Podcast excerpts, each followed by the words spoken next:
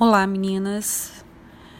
É, aqui nesse podcast eu vou estar fazendo uma revisão com vocês da aula do dia 30 de março, né? A aula online que eu dei.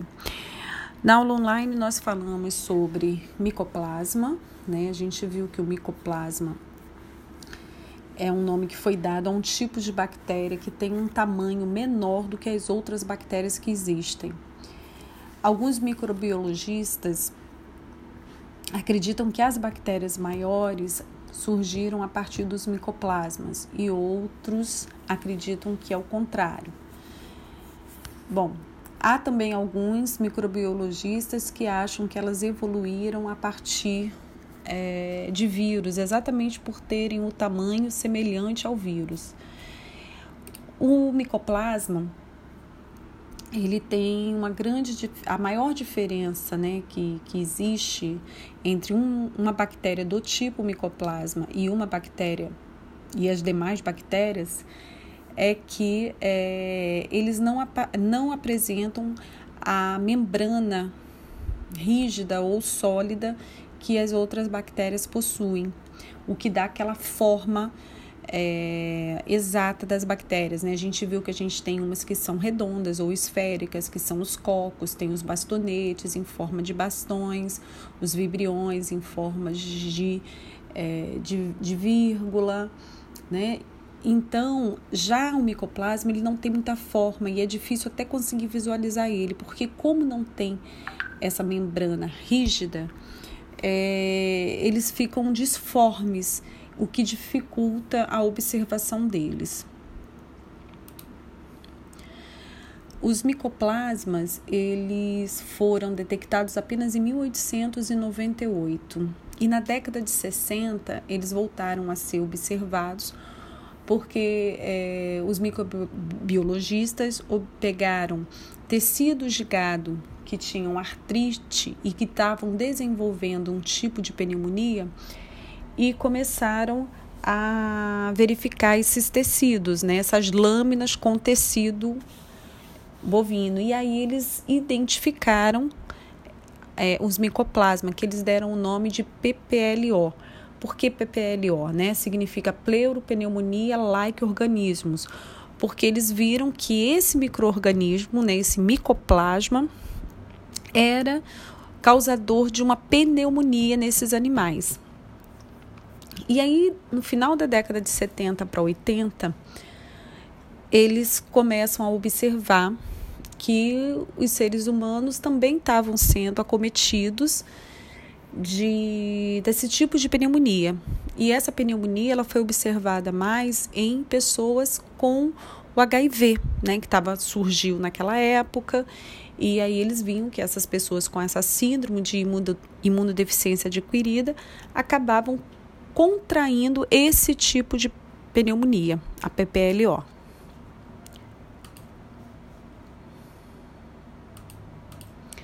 Nós falamos também sobre protozoários, que são seres unicelulares eucarióticos que apresentam nutrição heterotrófica. E essa nutrição heterotrófica a gente já estudou, vocês sabem que são o quê? São micro-organismos que vão buscar seu alimento, né? Eles não produzem a energia, eles precisam parasitar um ser para se alimentar. E algumas espécies de protozoários provocam algumas doenças nos animais, inclusive no homem. Alguns protozoários é, parasitam outros animais, como é, insetos, e o inseto que acaba transmitindo ao homem. Eles podem se reproduzir de forma sexuada e assexuada. Não, a reprodução sexuada é aquela que a gente já estudou, que eu já falei com vocês que existe uma troca de material genético, e a assexuada é que apenas um ser né, duplica o seu material genético e aí ele se duplica.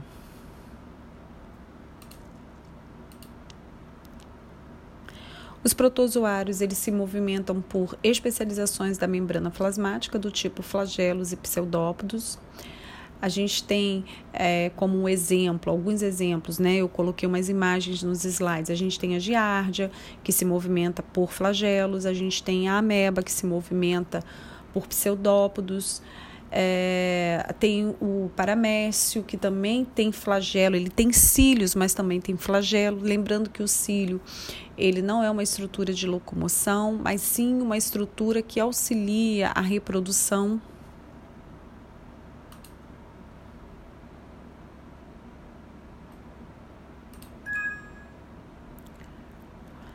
E aí a gente foi depois. É,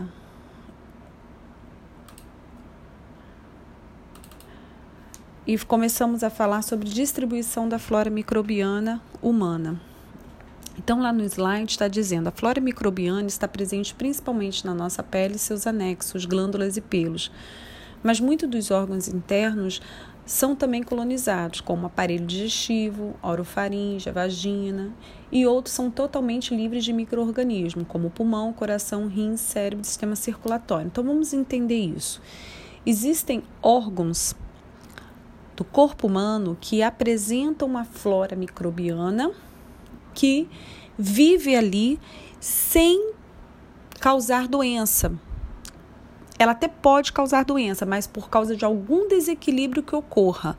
No normal, se esse organismo está saudável, essa flora microbiana ela não faz mal, muito pelo contrário, né? No aparelho digestivo, ela vai auxiliar a absorção de alimentos, ela vai auxiliar a digestão, é, na orofaringe, ela faz a defesa ali do ar, né? Porque quando a gente inspira esse ar, ele vem com micro-organismos. Então, essa flora microbiana que, a, que está ali, ela auxilia, como se ela purificasse esse ar que está entrando. Tem a vagina, que também está ali para defender, que são a, a Candida albicans. E outros órgãos, como pulmão, coração, rim, cérebro, não podem de forma alguma ter microorganismos, porque vai gerar um quadro de infecção e vai disseminar por todo o organismo. Então, esses órgãos precisam permanecer estéreis. O que, que é isso? Sem microorganismo, livre de qualquer microorganismo, bacteriano, micoplasma, vírus. Bom, é, a gente vai falar sobre o controle da infecção hospitalar, pela sigla IH, como vocês podem ver lá no slide. É, no, nesse slide está falando assim que a infecção hospitalar ela é muito importante se entender da infecção hospitalar. Se entender o quê? Para que ela não ocorra, né? É, o risco de infecção ele é progressivamente maior quando órgãos ou tecidos estéreis serão tocados. Então, assim, o trabalho da esteticista, você vai tocar na pele dessa cliente. Existem tratamentos que provocam, inclusive, lesões nessa pele. Se eu não cuidar direito desse tecido, né? Se eu não fizer uma limpeza correta nessa pele, eu vou poder provocar um quadro de infecção, até mesmo do microorganismo da própria pele dela penetrar. Ou se eu usar algum objeto na pele dela, cortante, pérfuro cortante, eu, e não tiver bem higienizado ou até mesmo esterilizado, eu vou também poder transmitir outros micro-organismos para elas, para as clientes e causar um quadro de infecção. É, existem procedimentos na estética que eles são considerados procedimentos invasivos e outros não invasivos. O que, que é isso? Um procedimento invasivo é aquele procedimento que atinge em áreas não colonizadas, portanto, rompem ou ultrapassam as barreiras naturais do organismo humano. Exemplo: a pele. É, tem as válvulas também, né, que faz parte do sistema circulatório, as válvulas cardíacas, que a gente encontra tanto em artérias, em veias. Tem os esfíncteres, que são as aberturas de órgãos, por exemplo, como esôfago, estômago, né? Por esses esfíncteres se faz exame, como uma, é uma endoscopia. Então, esses objetos que vão estar é, penetrando no corpo, eles precisam estar esterilizados, para que eu não leve nenhum microorganismo para dentro do organismo. No caso da esteticista, ela vai trabalhar na pele dessa cliente. E existem procedimentos, como eu já falei, que eles vão romper essa pele. Por exemplo, a própria limpeza de pele, se eu pegar uma pele com muita acne, eu para limpar essa pele, eu vou provocar algumas lesões.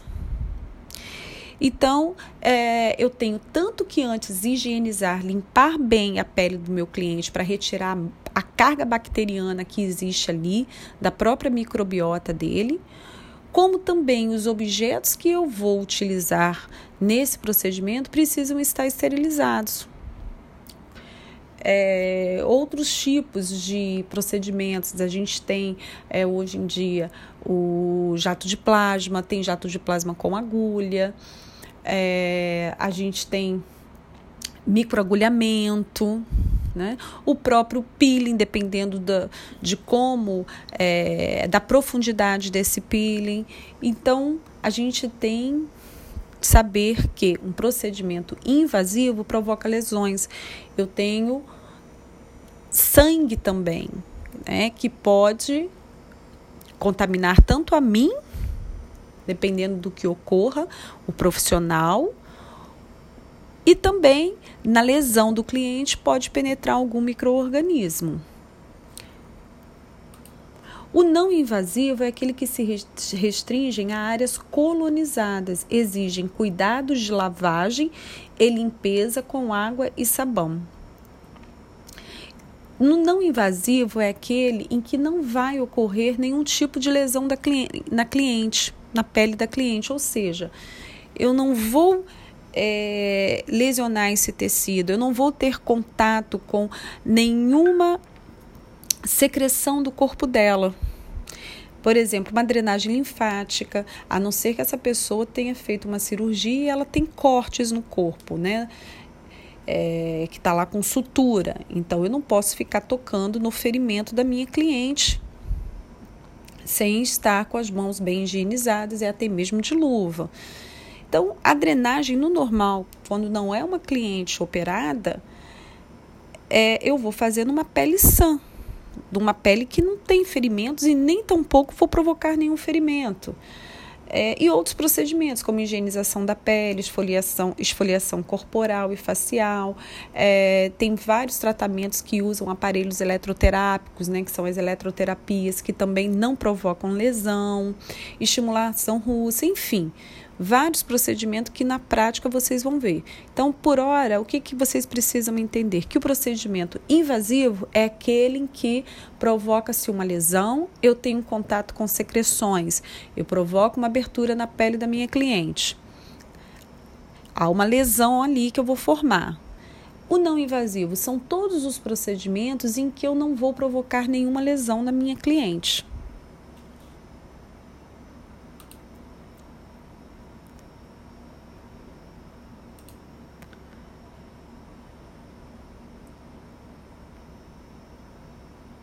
E a gente vai para os modos de transmissão de micro-organismos, né? É, é, muito importante que os profissionais de saúde e estética conheçam a cadeia de transmissão das doenças, pois assim poderão trabalhar com segurança e eficácia, atendendo o cliente com qualidade e atuando na prevenção da infecção no centro ou clínica de estética e na prevenção do acidente biológico. Então, olha só, no slide seguinte que essa aqui que eu estou falando agora é a aula 3, está lá no, no arquivo como aula 3, tem um slide que mostra essa cadeia de doenças, né? O que, que é essa cadeia de doença? É como eu formo um ciclo. Então eu tenho ali, é, o interessante é que vocês estejam acompanhando o slide, tá, turma? Então olha só, eu tenho um microorganismo. Esse microorganismo, eu tenho que ver qual a quantidade que eu tenho de microorganismo e a qualidade dele. Qualidade está relacionada ao tempo que ele sobrevive fora de um corpo. Lembram que eu falei isso em sala de aula com vocês? Tem micro-organismos que vivem mais tempo fora do corpo do que outros.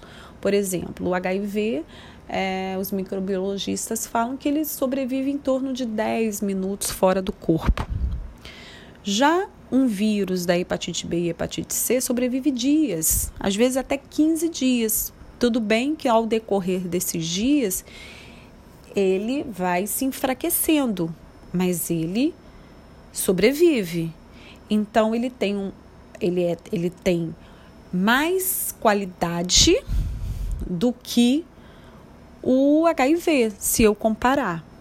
Quanto à quantidade, é a quantidade mesmo de, de micro-organismos que se tem, é, por exemplo, num determinado objeto. Vamos falar da limpeza de pele. A limpeza de pele, a gente pode utilizar um instrumento chamado extrator de comedões. Ele auxilia a gente a remover é, pústulas, comedões. Digamos que eu atendi uma cliente, usei esse extrator nela. Logo depois, eu vou ter uma outra cliente. Só que eu vou usar o mesmo extrator. Isso não pode, tá, gente? Ele teria que ir para ser lavado e esterilizado. Mas eu peguei o mesmo extrator.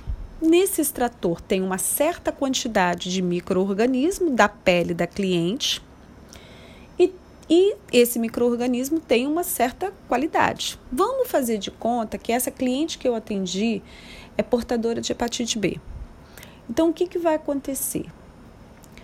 O meu instrumento que eu utilizei na cliente anterior, ele tem vestígios ali, né, resquícios de sangue, de secreção sebácea, até imperceptível ao olho humano mas estão ali. E junto com aquilo ali eu tenho o vírus da hepatite B. Por quê? A pessoa que eu atendi antes, ela é portadora de hepatite B. Bom, então vejam só, o microorganismo era aquele que estava na minha cliente que eu atendi primeiro. Ele veio no instrumento. Então, os micro-organismos, aquela quantidade, qualidade, está bem nesse instrumento. Esse instrumento eu vou utilizar na minha outra cliente. Então, ele é um veículo ele se torna um ve veículo no momento que ele está contaminado. O extrator de comedões. E eu vou usar em outra cliente, ele é o veículo. O veículo é aquele que leva o microorganismo para dentro de um outro corpo. Então, beleza, o veículo é o meu instrumental, o meu extrator de comedões. Bom, eu pego essa cliente, vou fazer uma limpeza de pele nela também, ela tem lá acne. Quando eu uso o extrator ou mesmo com as mãos eu vou extraindo os comedões, as pústulas da acne, eu fiz uma porta de entrada.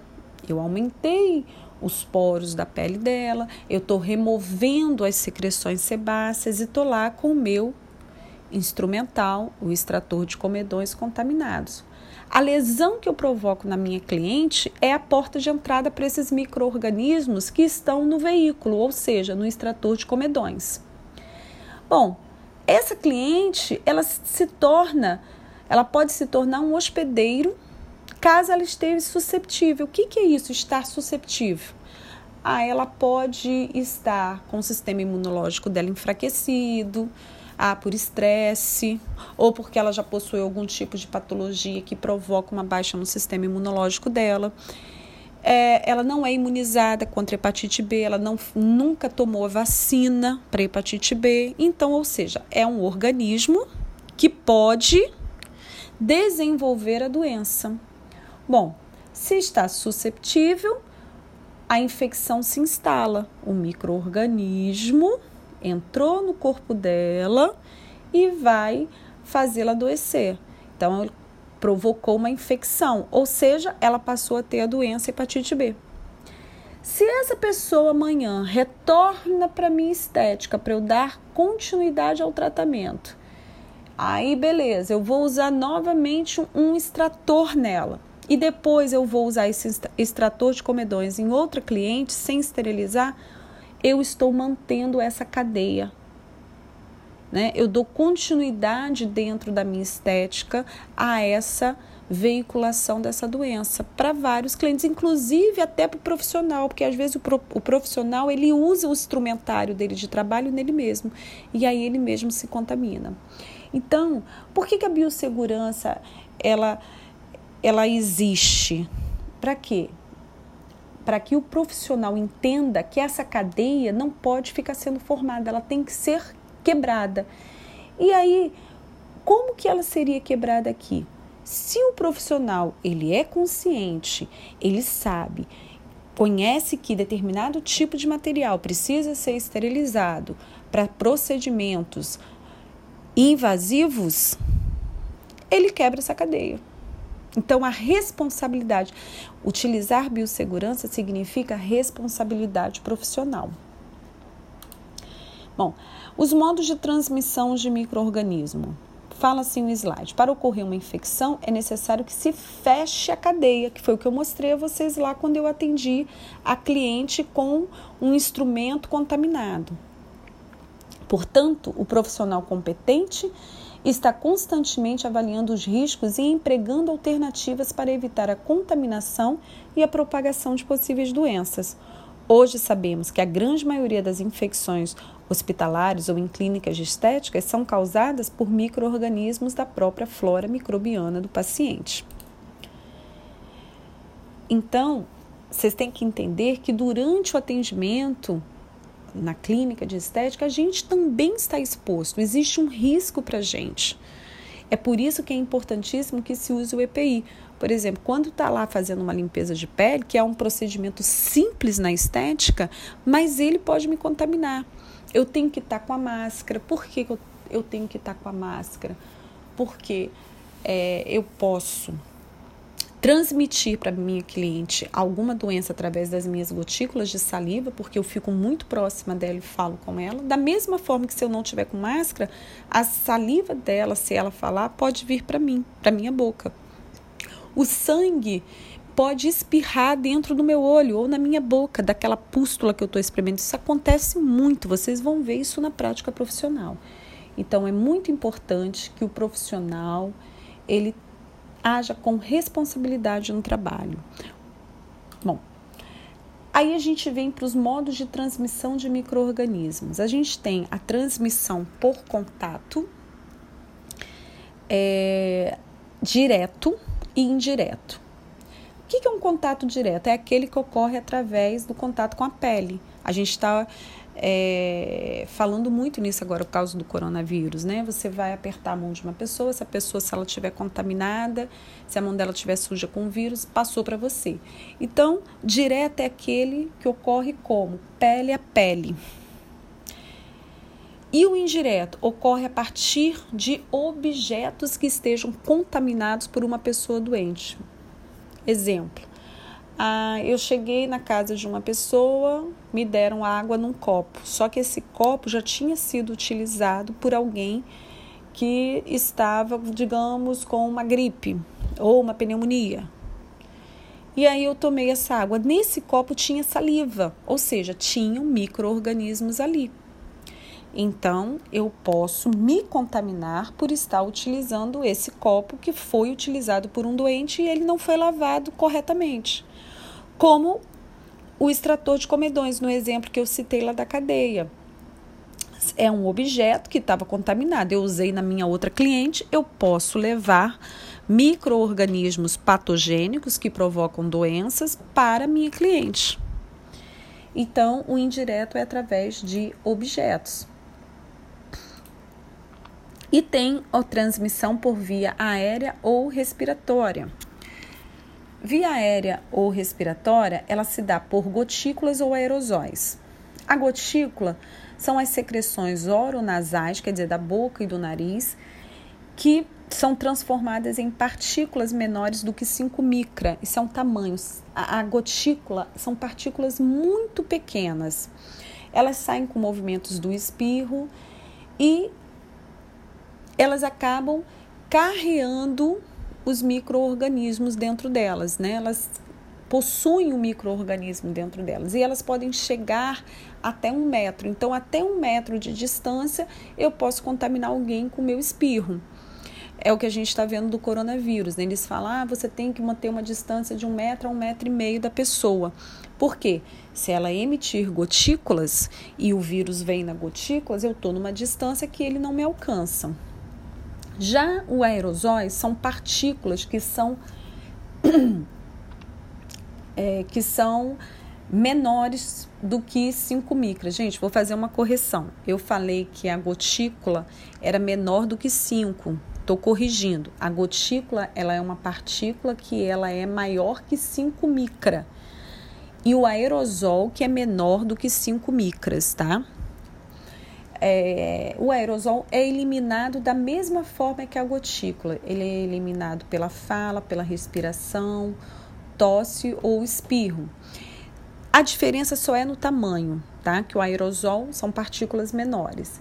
Essas partículas elas se ressecam, são muito pequenininhas, elas se ressecam no ar e ficam suspensas. Os microbiologistas dizem que elas podem ficar suspensas por horas e são carreadas pelo, pelos ventos. Eu já li materiais que dizem que elas vão até 3 metros. Já li materiais, né, alguns grupos de microbiologistas que dizem que não, que elas alcançam mais de 3 metros de distância. Tá? E, e esses micro-organismos conseguem sobreviver dentro delas. Então, a via aérea, a transmissão por via aérea respiratória ocorre dessa forma, por gotículas e aerosóis. E aí a gente tem a transmissão por exposição a sangue e a outros fluidos corpóreos. É, o sangue, ele pode é, estar contaminado, essa pessoa ter uma doença, e aí o profissional, ele pode se contaminar a partir desse sangue. Aquilo que eu falei, você vai extrair uma acne, ali tem sangue e é, secreção gordurosa. Espirra no seu olho. Se tem algum microorganismo nessa quantidade de sangue que saiu da cliente, se ela tem alguma doença, eu posso desenvolver a doença, eu posso me contaminar. Como também um, um objeto, né? É, sujo de sangue e eu utilizar em mim ou em outro cliente, eu posso também levar o microorganismos.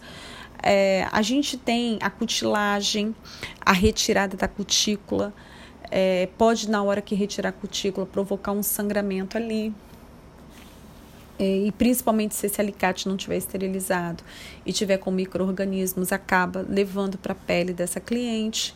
O microagulhamento, modelagem de, sobre, de sobrancelhas, então, ou seja, tudo aquilo que é pérfuro cortante e que provoca um sangramento, mesmo que mínimo ou até imperceptível ao meu ao olho humano, eu posso ter ali microorganismos patogênicos. A gente nunca sabe a, o quanto aquele organismo que está ali daquela pessoa é saudável ou se ele carrega alguma doença. Às vezes nem a própria pessoa sabe que está doente ainda. Às vezes os sintomas não apareceram e ela está só transmitindo. É, por este motivo, então, desse risco né, do, do profissional é, se contaminar, que ele precisa pôr em prática a biossegurança. E não são só técnicas, gente, também tem a vacinação do profissional. Algumas doenças, elas a gente pode se prevenir se vacinando.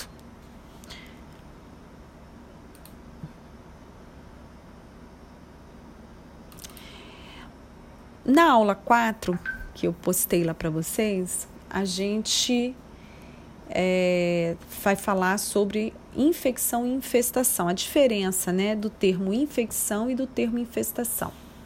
A infecção é, são doenças que se caracterizam pela instalação do microorganismo, que pode ser bacteriano, né? pode ser vírus, pode ser um protozoário, pode ser um micoplasma. No interior do corpo, então, esse microorganismo qualquer, ele invade o corpo da pessoa e causa danos em determinados órgãos ou tecidos. Um simples vírus da gripe né, que é, a gripe é, ocorre todo ano, a gente tem um vírus para gripe, ela é uma infecção no organismo. O vírus gera uma infecção que a gente deu o nome de gripe, mas é uma infecção. O profissional ele deve atentar-se para sinais de infecção do seu cliente. Como é esses sinais? O cliente diz que ah, eu estou com febre, ah, eu estou tendo febre, mas ela vai embora. Febre baixa, dor. O cliente está se queixando de uma dor num determinado local, uma dor constante. Eritema, que é vermelhidão, edema, que é inchaço, ou alterações sanguíneas. Ela está dizendo que ela fez um exame de sangue, que o número de leucócitos dela deu alterado. Ou ela tem algum tipo de, de secreção purulenta no corpo, alguma lesão que está com pus. Bom, esses sinais dizem o que para o profissional? Stop, eu não posso tratar essa cliente. Ah, mas não tem problema o procedimento. Não, nenhum procedimento, gente. Esses sinais indicam que, que para mim, para o profissional, que ela antes precisa passar por uma avaliação médica. Por quê? Alguns procedimentos na estética podem até ampliar a infecção, disseminar mais a infecção.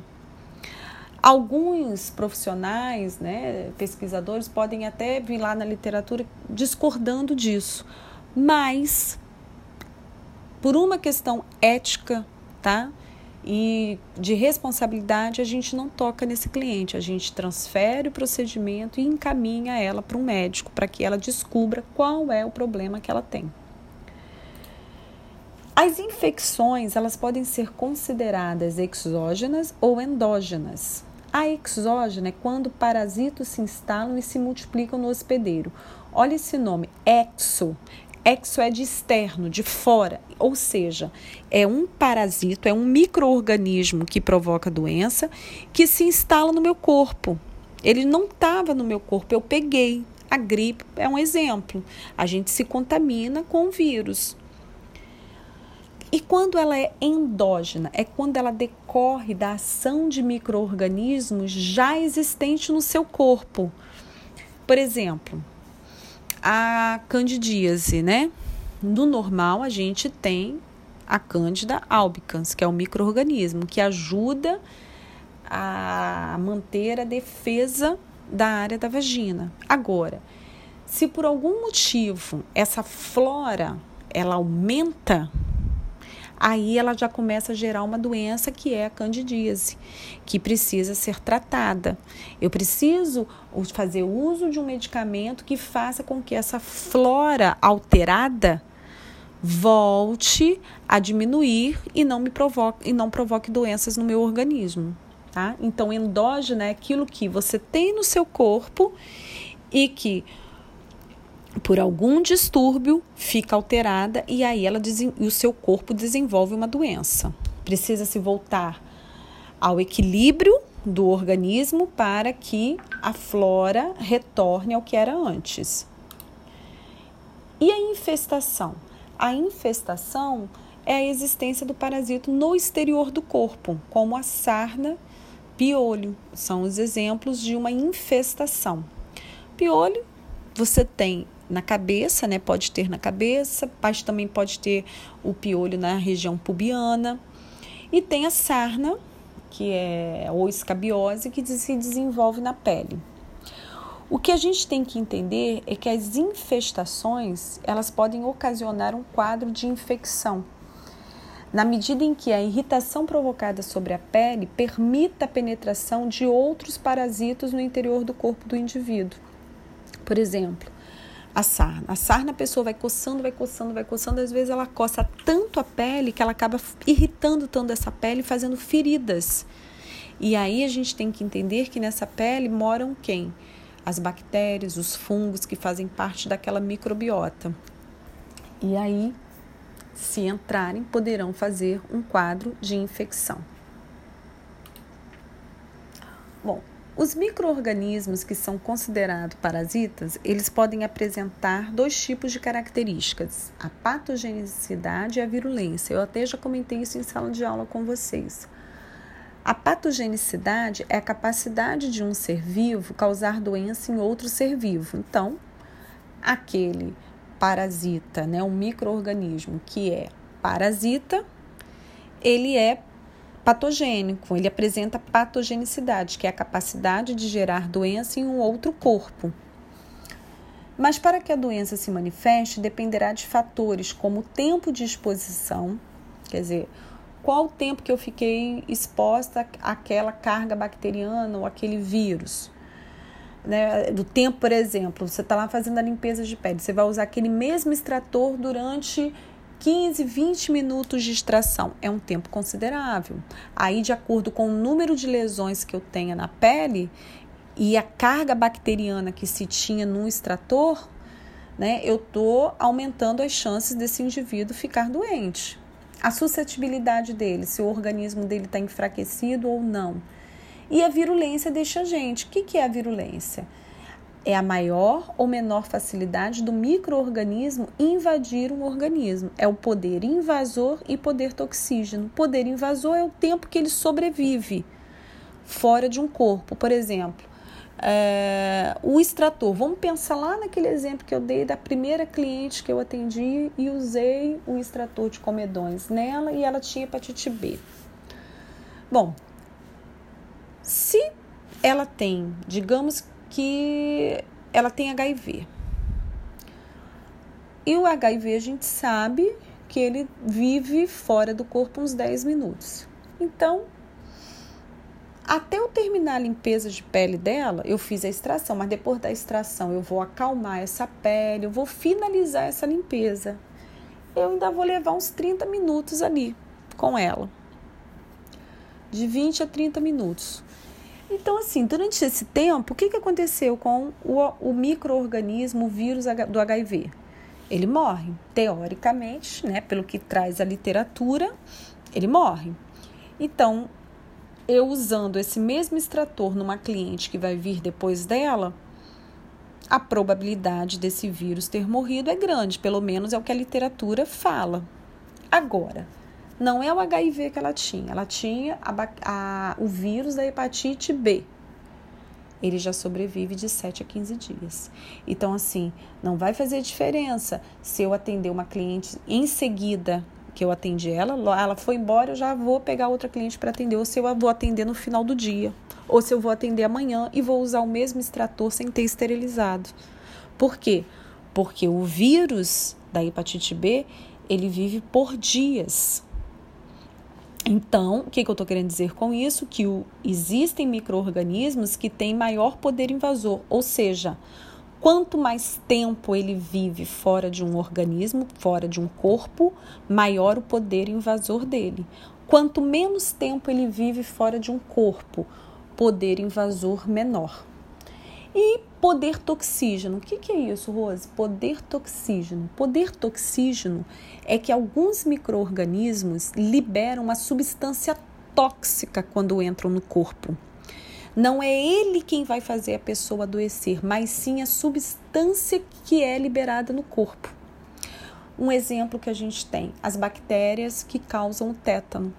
Não são elas que vão fazer a pessoa adoecer, não é elas que vão fazer a pessoa ter o tétano, mas sim uma substância que elas liberam. Essa substância é tóxica ao organismo leva a pessoa a adoecer e leva até ao óbito. Bom, então nós vamos passar para a quinta aula, que está lá na plataforma EAD, tá? São as cinco aulas que eu coloquei lá, com áudio dos slides, mas que algumas meninas não conseguiram ouvir. Bom, na aula 5, está falando sobre micro-organismos e produção de doença, vem assim: como os micro-organismos penetram no corpo do homem e como causam doenças. Bom, a gente já falou muito sobre isso. Eles podem penetrar pela orofaringe, que é boca, né, parte nasal, descer pela faringe, ganhar as vias respiratórias. Podem penetrar por picadas de insetos, insetos que trazem é, micro-organismos e lesões na pele, né, ferimentos. Ou lesões provocadas por tratamentos estéticos, né, que é o nosso caso. É, podem cair direto na corrente sanguínea ou vir pelo sistema linfático. Então, assim, se existe uma lesão, uma porta de entrada, vai para a corrente sanguínea, sangue passa por todo o corpo, banha todos os órgãos e tecidos, ou seja, o sangue vai distribuindo esses micro-organismos que entraram. E aí a gente fala né, do mecanismo de produção de que o mecanismo de produção de doenças depende das segundas situações. Bom, qual a quantidade de invasores? Né? Qual a quantidade de invasores que entrou no meu corpo de microorganismo? Quais são os fatores de virulência? Aquilo que eu falei para vocês ainda há pouco, né? A virulência é qual o poder invasor que tem, poder toxígeno que vai ter.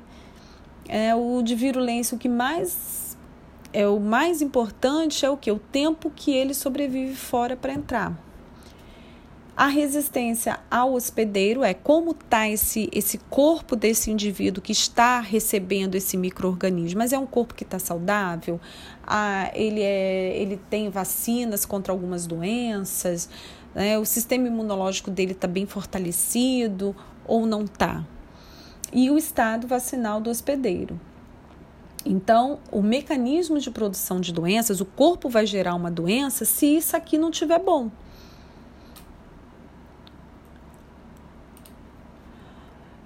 Um organismo saudável pode conseguir neutralizar a ação de determinados micro-organismos através de suas barreiras fisiológicas. Quais são as barreiras fisiológicas? Se a minha pele está íntegra, eu já estou com uma barreira, já estou impedindo que micro-organismos entrem pela minha pele lesionada. Minha pele está íntegra. As mucosas, nariz e boca, vamos lá entender isso. Como que a mucosa do nariz e boca elas é, acabam sendo uma barreira fisiológica. O nariz, ele produz uma secreção nasal e também tem os pelos. Quando o ar entra, o pelo ele acaba retendo partículas, né? Partículas de sujeira e nessas partículas podem conter microorganismos. Então, associado à mucosa que produz secreção, que forma aquela melequinha, aquilo ali acaba filtrando esse ar, limpando esse ar que está entrando. Então já é uma defesa. Na boca, na boca a gente tem a saliva, que ela é alcalina. Então alguns micro-organismos são sensíveis a essa alcalinidade da saliva. Pelo nas narinas, que está aí que eu já expliquei, é, o reflexo da tosse. Muitas vezes o microorganismo, quando ele consegue passar pelo nariz, consegue passar pela boca, ele vai descendo, ele vai passar pelas cordas vocais. As cordas vocais podem sentir a presença de algo estranho e aí elas vibram. O que dá muitas vezes aquele reflexo da tosse que a gente tem. Você está parado, assim, do nada você dá uma tossidinha. É um reflexo dessas cordas vocais. E aí você tem essa, essa tosse. Os glóbulos brancos, que são células de defesas, né? É, o linfócito é um tipo de glóbulo branco de defesa que tem uma função específica. Que função seria essa? O linfócito ele pega o microorganismo que está invadindo o corpo da gente, ele vai analisar todo o código genético daquela bactéria, né, é, todo vírus e vai produzir uma outra célula chamada anticorpo. O anticorpo ele é específico de um microorganismo. Olhem só, eu vou passar a usar uma palavra agora que se, é, se chama antígeno. Antígeno é qualquer coisa estranha para o nosso corpo. Então, é, é, se fala muito na literatura reação antígeno-anticorpo. O que, que é isso? Bom, digamos que entrou no, no organismo o vírus da gripe. O linfócito vai lá, pega esse vírus, olha todo o código genético dele, mapeia e aí ele produz anticorpo. Só que eu digo que esse anticorpo ele é específico para o antígeno, ou seja, para o microorganismo que é o vírus da gripe. O vírus é um antígeno para o nosso corpo, um antígeno em que o linfócito vai pegar esse antígeno, que pode ser bactéria, pode ser vírus, micoplasma, protozoário, e vai tentar produzir um anticorpo para ele. Os anticorpos são como se fossem soldadinhos.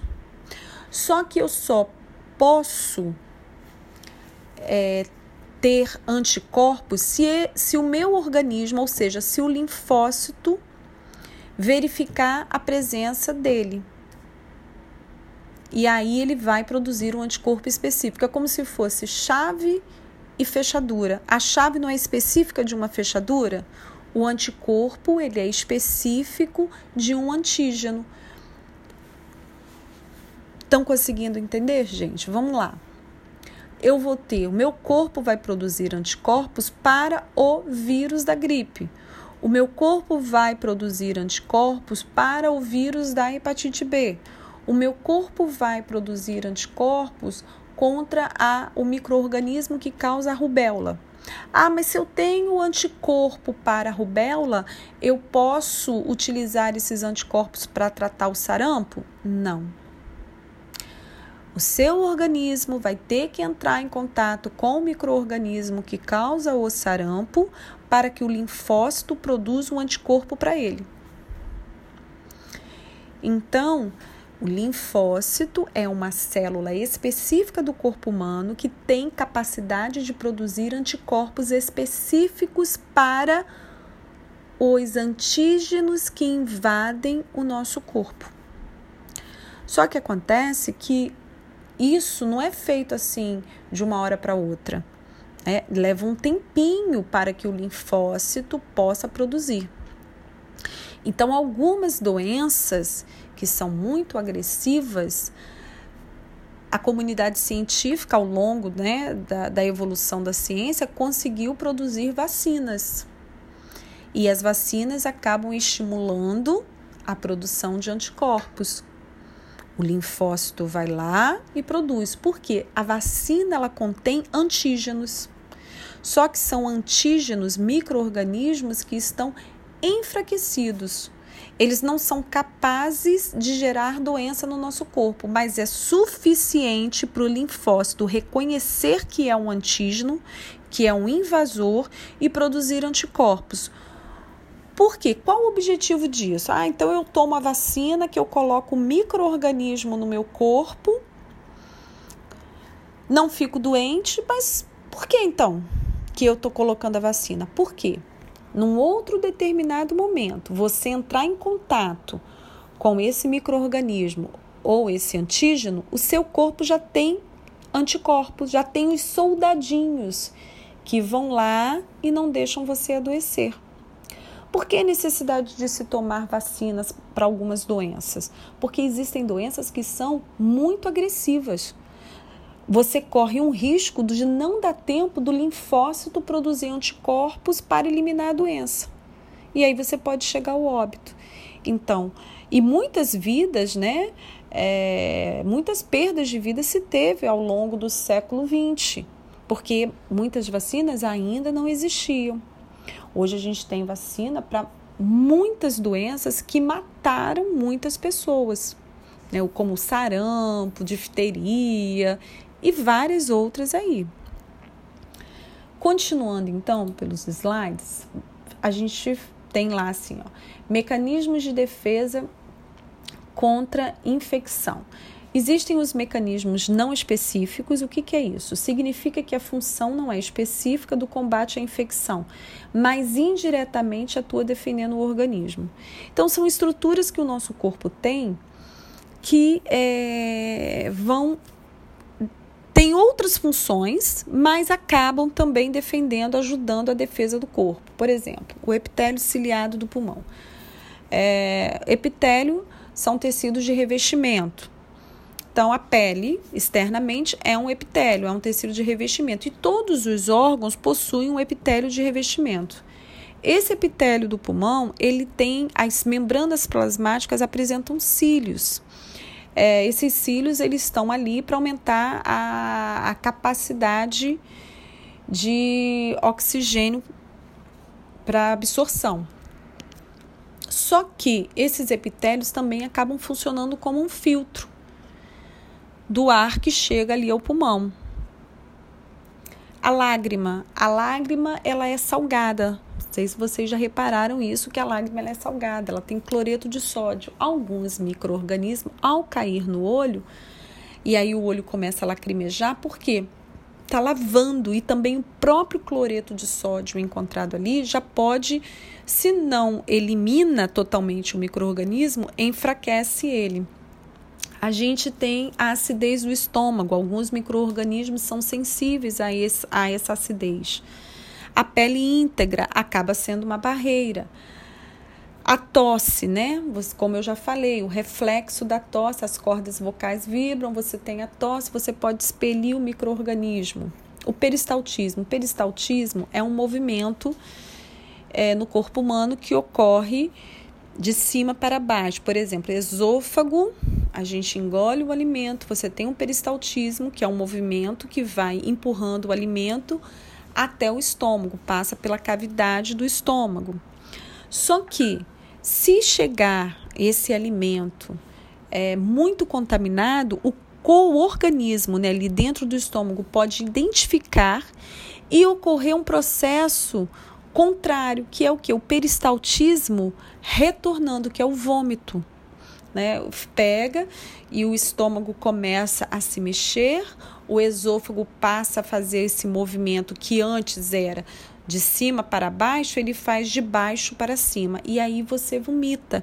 Então, muitas vezes a pessoa come alguma coisa, ai, tô me sentindo mal, alguma coisa que não fez bem, e o corpo rejeita e coloca para fora. Então, assim, quando coloca para fora, o microorganismo que entrou junto, ele volta com essa comida. Certo? Bom, ai, Rose, mas mesmo assim eu vomitei, mas tive febre. Sim, alguma coisa conseguiu permanecer dentro do corpo, mas as chances nesse vômito de você botar para fora, vomitei, nossa, daqui a pouco estou me sentindo bem, né? Não gerou um quadro de infecção. É, a saliva, como eu já falei também, ela é alcalina e toda a microbiota humana que a gente tem, né? Aquela flora bacteriana distribuída pelo corpo da gente. Então, isso são formas de proteção. Então, o que eu falei eram as formas não específicas. Tem uma outra função no corpo, mas acabam também servindo para defesa. E a específica, aí eu já estou me referindo a uma função que é de proteger o organismo contra infecções. Elas podem ser classificadas como ativa, o organismo precisa trabalhar para produzir anticorpos, ela pode ser natural ou artificialmente induzida. A natural é o organismo que desenvolve imunidade pelo contato direto com a doença. É assim, ah, é, eu tive sarampo na minha infância. Você teve sarampo antes de você ser vacinada contra ele, ou né, na infância daquela pessoa ainda não existia a vacina do sarampo mas ela contraiu o sarampo na infância. Só que, graças a Deus, ela não morreu, ela se salvou. Mas o que, que aconteceu? O linfócito foi lá, pegou o microorganismo causador do sarampo, que é um antígeno, e produziu um anticorpo específico para ele, e esse anticorpo eliminou os microorganismos que estavam causando o sarampo mas ficou a memória imunológica e os anticorpos. Então, lá na frente, se essa pessoa se contamina novamente com o microorganismo que causa o sarampo, as chances são muito grandes agora dela não adoecer. Por quê? Porque ela já tem os anticorpos, ela já tem os soldadinhos de defesa formado no corpo dela e formou de uma forma natural. A artificialmente induzida é pela administração de vacinas, foi o que eu expliquei ainda há pouco para vocês. O organismo desenvolve contato com agente atenuado, atenuado é o mesmo que enfraquecido, que causa uma determinada doença, porém, como ele está atenuado, ele não tem condições de gerar doença no nosso organismo. Mas o linfócito pega ele enfraquecido mesmo vê o código genético e produz anticorpos. Então, a vacina ela serve para eu criar anticorpos.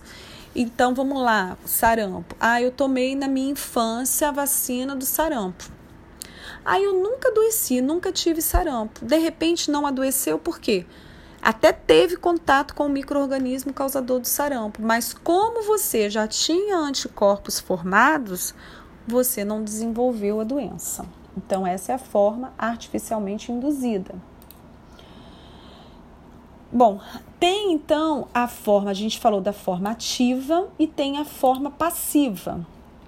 A passiva, o organismo recebe os anticorpos prontos, sendo uma imunidade passageira.